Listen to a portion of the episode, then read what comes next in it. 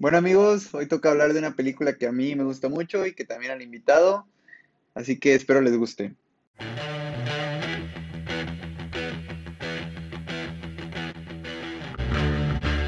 Bueno amigos, estamos aquí en un nuevo episodio y esta vez tengo un invitado muy especial, eh, sobreviviente literalmente de un ejército, porque así se hace llamar. ¿Cómo estás, Yeyo? ¿Cómo estamos? Muy bien, aquí andamos. ¿Y tú? Aquí igual, este, pues aquí andamos para hablar un poquito de, sobre todo de una película, pero primero quiero hablar de todo el desmadre que se armó con las K-Popers. Quiero que me cuentes esa experiencia de recibir como 45 mil DMs, que te citaran tus tweets, tirarles una cuenta, que eso, es, eso ya es para mí lo más grande que ha hecho alguien en Twitter. Cuéntame, ¿cómo fue eso? Pues está cagado porque pues, ya, seguramente ya sabrán cómo funciona el ejército de K-Popper este, y cómo operan, de tipo cuál es su modus operandi. Entonces, pues normal, ya sabes que tienes que poner algo en contra de los ojos de rendija para que se te vengan y te dejen venir y te digan de todo. Entonces, como es usual, pues ya puse un tweet de odio, ya sabes, de los que casi nunca pongo. Y, y se vinieron, entonces ya empezaron típico las citas. Primero empiezan con citas, de hecho, que son como, primero como amables, y luego ya te empiezan a mencionar, como que las mismas citas hacen que se difunda. Y, y, pues así empieza luego citas y luego menciones y luego te mencionan otros tweets aparte. Y, los DMs, ¿no? sí, luego al final ya empiezan los DMs, que son, que es cuando ya se ponen como más, este... Sí, bien intensos, sí. Sí, yo vi como... que son... Son más tranquilos, ¿no? Ajá, sí, hay unos que son más tranquilos, hay unas señoras que, te dicen así como, no señora, por favor, este sea amable, reconsidérelo, no hay que tener odio. Y otros que dicen de que te voy a matar y todo. Sí, o sea, me da mucha risa porque literal es como una mechita que se enciende. Porque si no, o sea, si lo citas y nadie te hace nada, o sea, nadie te, te responde o algo así, ahí queda tu tweet. Pero con que una persona te empiece a responder, ahí te van, te van siguiendo y te van siguiendo y te van siguiendo y se va volviendo una bola de, una bola de nieve que no se puede controlar. Y después, pues pasa todo esto ayer, lo de bueno, lo estamos grabando el lunes, ayer fue domingo lo de que cancelaron un chingo de bandas en, Spotify. Y ayer ya no te, hicieron nada, ¿no? No, ayer ya nada. Ahorita no me he metido, pero todavía me llegan ciertas menciones a veces de lo que, como que ya me tienen ubicada la nueva cuenta. A veces me llega una que otra mención, pero no, está todo cool.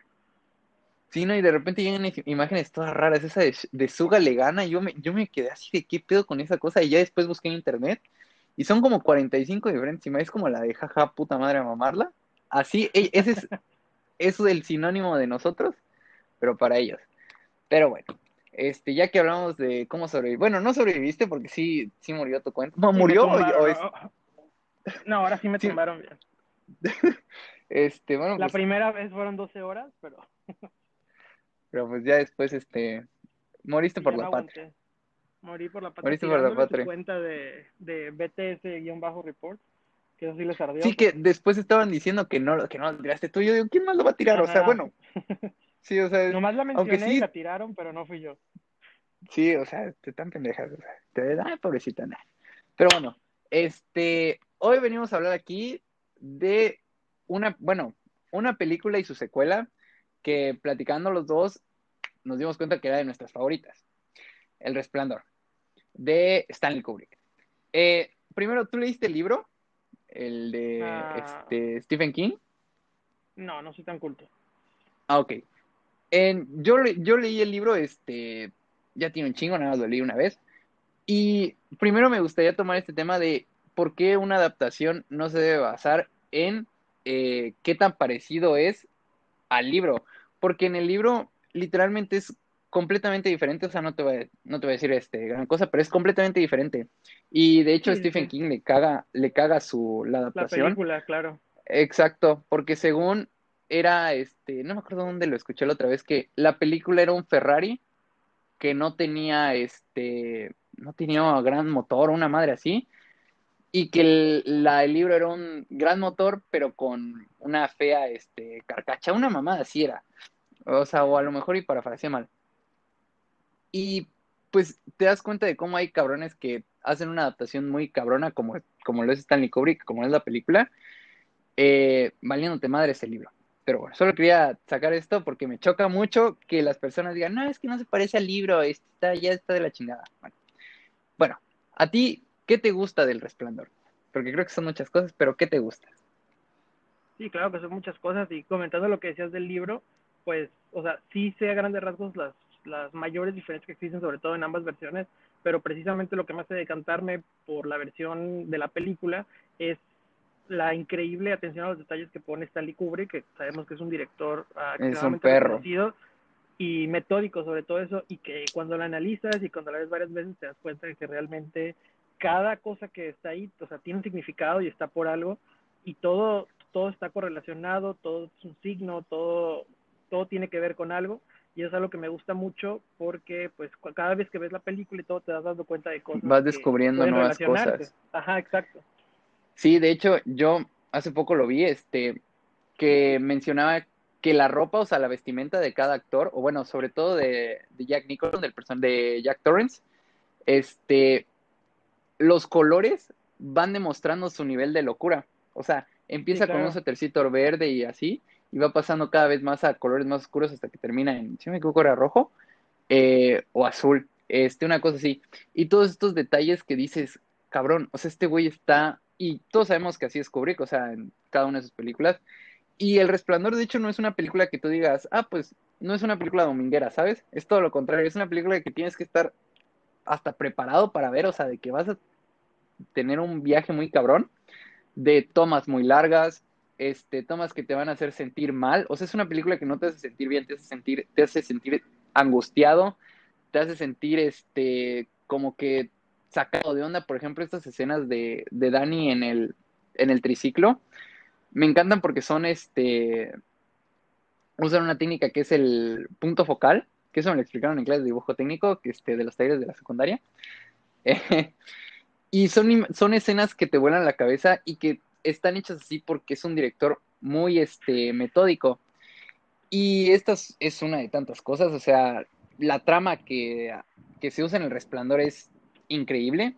O sea, cómo va formándose esta locura, cómo va formándose los personajes, el personaje de Dani y de cómo va este, utilizando su resplandor, que después lo explican un poquito más en la película de Doctor Sueño. Y pues a ti, ¿qué, qué otra cosa te gusta? De los detalles y todo esto. Pues sobre todo que es este, como una muy buena representación de lo que es el terror psicológico como mencionas, es una película que te va, que te va a sentir mal. No es la típica película de terror donde sabes que te va a salir, no sé, un espíritu atrás y que la sorpresa es lo que te causa la reacción, ¿no? El screamer. Es que realmente durante toda, ajá, exacto, durante toda la película te va sumergiendo casi casi en la locura de, de Jack. O sea, desde una perspectiva psicológica que la puedes ver desde diferentes perspectivas y que de esa manera pues puedes llegar a analizar o, empatizar incluso con los personajes y tú te sientes mal por ellos o los comprendes o ciertas cosas que hacen que la película esté en ti pues. Sí de hecho es algo muy cabrón porque este el otro día estaba escuchando yo siempre a mí siempre me ha gustado ver muchos videos de películas así y el recurso que usan este los directores de cine en, en las películas de terror los screamers los usan como que para relajar a la audiencia sí, el golpe inicial es muy cabrón, pero ya después de haber formado toda esa tensión, el screamer al final de cuentas dices, bueno, ya pasó, o sea, ya pasó el susto, pero pues ya pasó. Y en cambio, en esta película, de hecho, Jack nunca les hace nada, ni a, solamente mata al, este güey que hablaba con Dani, que se me fue el nombre, sí, soy malísimo con los nombres. Sí, a Halloran. A Halloran, exacto. O sea, solo a él lo mata, pero de ahí no le hace nada al, al niño, no le hace nada a la esposa. Y es algo que te lleva, este, como que preparando y te lleva en la atención de a ver cuándo les hace algo, a ver cuándo les hace la otra cosa. Y no lo hace. Y al final de cuentas, eso provoca que siempre estés con esta angustia, que siempre estés con esta tensión de, pues, ¿lo va a hacer o no lo va a hacer? ¿O lo va a hacer o no lo va a hacer?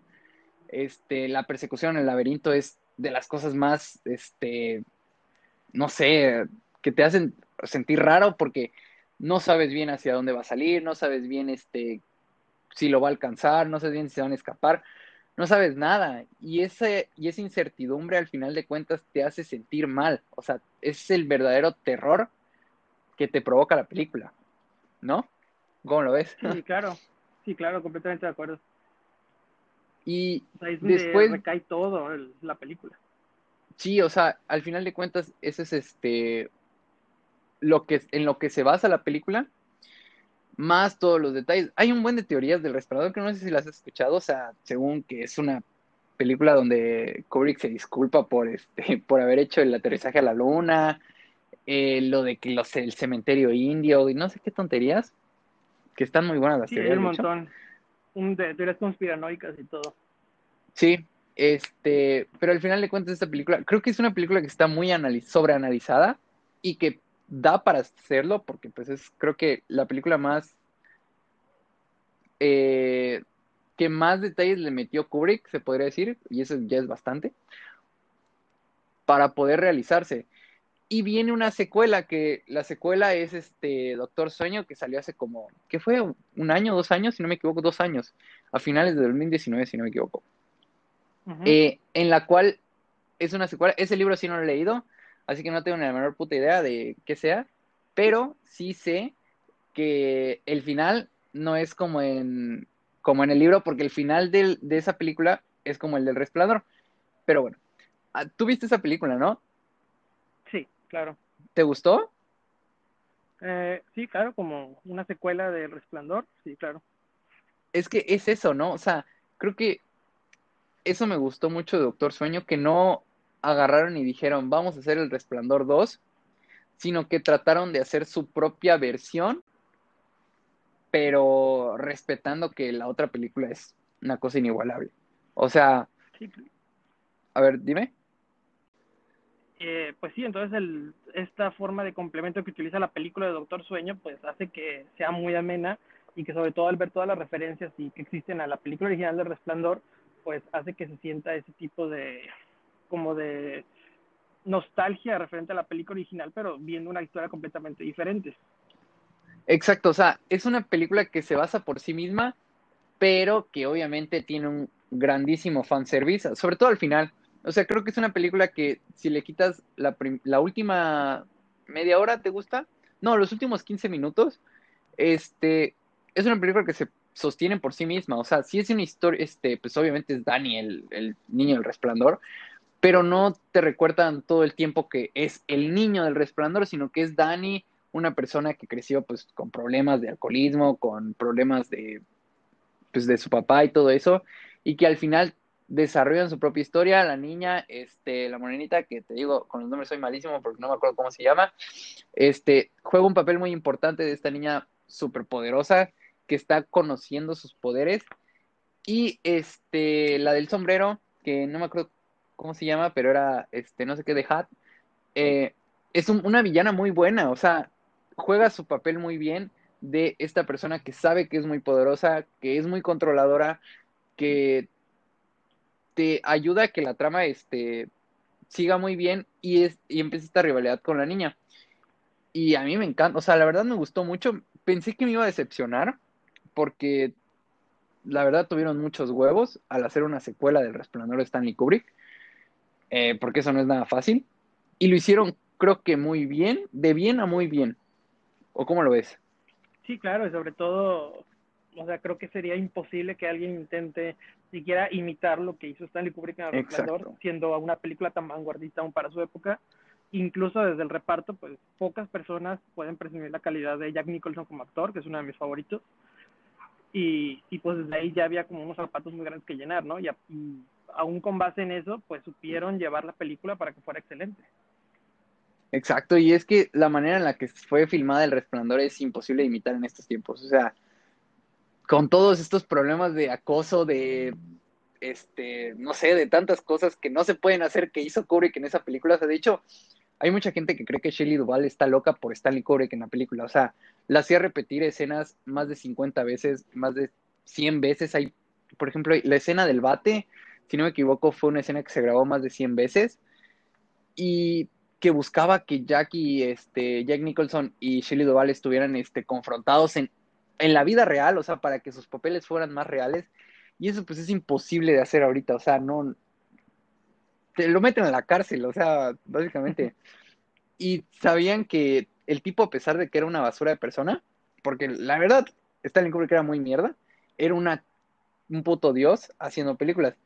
Y eso es imposible de hacer en, este, en esta época. Agarran unas ciertas veces, por ejemplo, la escena del, del triciclo de Dani al principio está muy bien realizada, obviamente es una copia del, de la película. Este, los, los actores que, que, escogieron para la interpretación de la mamá y de Jack este, Torrance son idénticos, no sé quiénes sean, pero son idénticos.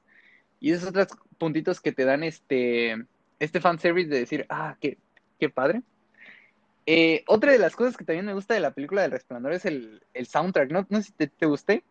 Sí, Aunque no tiene muchas películas, está muy bueno. Sí, claro, la, la pura canción inicial, bueno, el, sí, la melodía, sí, es que, luego, luego la reconoces, que es del Resplandor, pues es otra cosa. Realmente es una pieza increíble. Y esa, y es este, y esa pieza ya te hace meterte en el resplandor porque es una música de tensión, o sea, es tum, tum, tum, o sea, te haces ya empezar a sentir que vas a estar mal.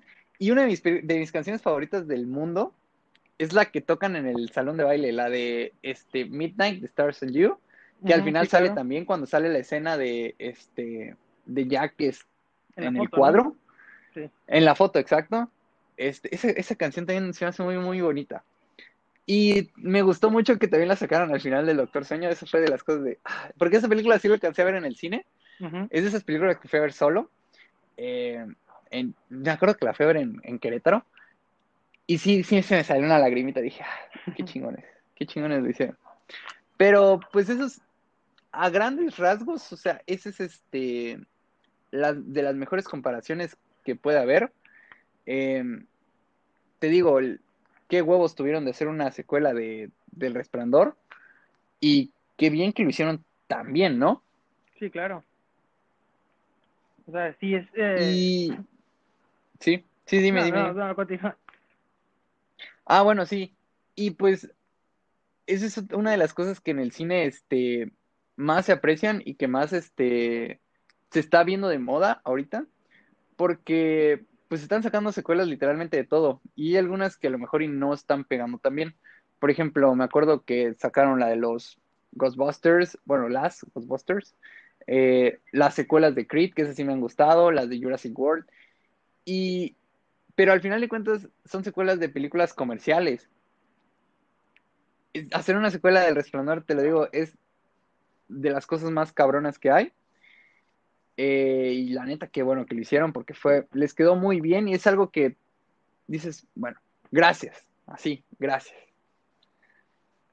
Sí, claro, pero como dices, son películas comerciales, digo, hacer 20 películas de Rápido y Furioso, pues X, ¿no? Pero hay películas que son instituciones dentro, de la, dentro del cine Exacto. y no cualquiera ni se anima a intentar hacerlo y sobre todo sabiendo que puede ser un fiasco o un éxito.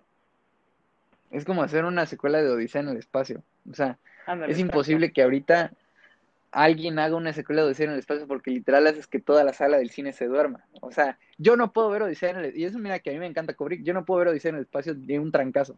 O sea, porque por más que me guste, sí, sí dices, ay cabrón, o sea, sí te, te hace, te hace relajarte mucho, te hace sentirte bien, no sé, está raro esa película porque tienes todas estas tomas de, son tomas de un minuto enfocando un satélite con música instrumental y dices, pues está muy cabrón y solo un cabrón como Kubrick, que es mi, la neta es mi director favorito, eh, no solo por eso, sino por todas las películas que ha hecho, eh, solo él lo puede conseguir, o sea, o por ejemplo, prólogos como el que hacen en Odisea del Espacio, y dices, no mames, o sea, tú sí estás en otra sintonía muy diferente a la de los demás, este, las demás personas del, cine, ¿no? Sí, sobre todo que te das cuenta de la influencia que él es y lo que representa la industria del cine, como por ejemplo otro director súper conocido, claro, Steven Spielberg, te das cuenta de cómo en la película, se me fue el nombre de la película, eh, la del mundo virtual, ¿cómo se llama?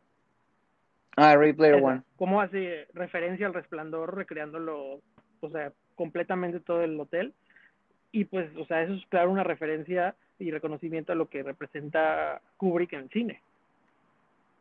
Ah, esa, ese homenaje se me hace de los más cabrones, o sea, yo te lo juro que puedo ver 45 mil veces Ray Player One solo por ese escena. Sí, claro, es que está increíblemente bien hecha. Es que es, es que es exacto, es que es exacto, o sea, y no solamente es exacto, sino que le dan un muy buen contexto con la película. es, es, sí, es increíble. Y de hecho hablabas de Steven Spielberg, que Steven Spielberg tiene una capacidad de, de hacer películas este, blockbusters, o sea, esas de verano que se venden hiper mega millones, que es de miedo, o sea, Jurassic Park, eh, Volver al Futuro, Ray Player One ahorita, eh, si no me equivoco, la de DiCaprio y este, y este el tipo de Forrest Gump, ¿cómo se llama? Ajá. Atrápame si puedes, este, Tom Hanks, exacto. Eh, todas esas películas me encantan, o sea, también Steven Spielberg, es de mi- Steven Spielberg es de mis directores favoritos. Pero bueno, este, aquí veníamos a hablar del resplandor y creo que tocamos muy bien todos los temas. Eh, ya hacía falta hablar de cine. Y pues eso creo que sería todo. ¿Algún saludo que quieras mandar? A, a mi amigo el, el Negrete, que lo pidió muy fervientemente.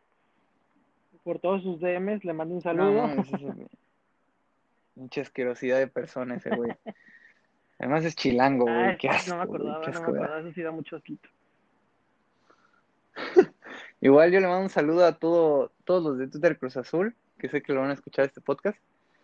Alejandro, al Red Devil, este, al Tocino, al Pax, todos esos güeyes, al Dieguito, que se desapareció un rato el Dieguito, que ya bueno, que bueno que ya volvió.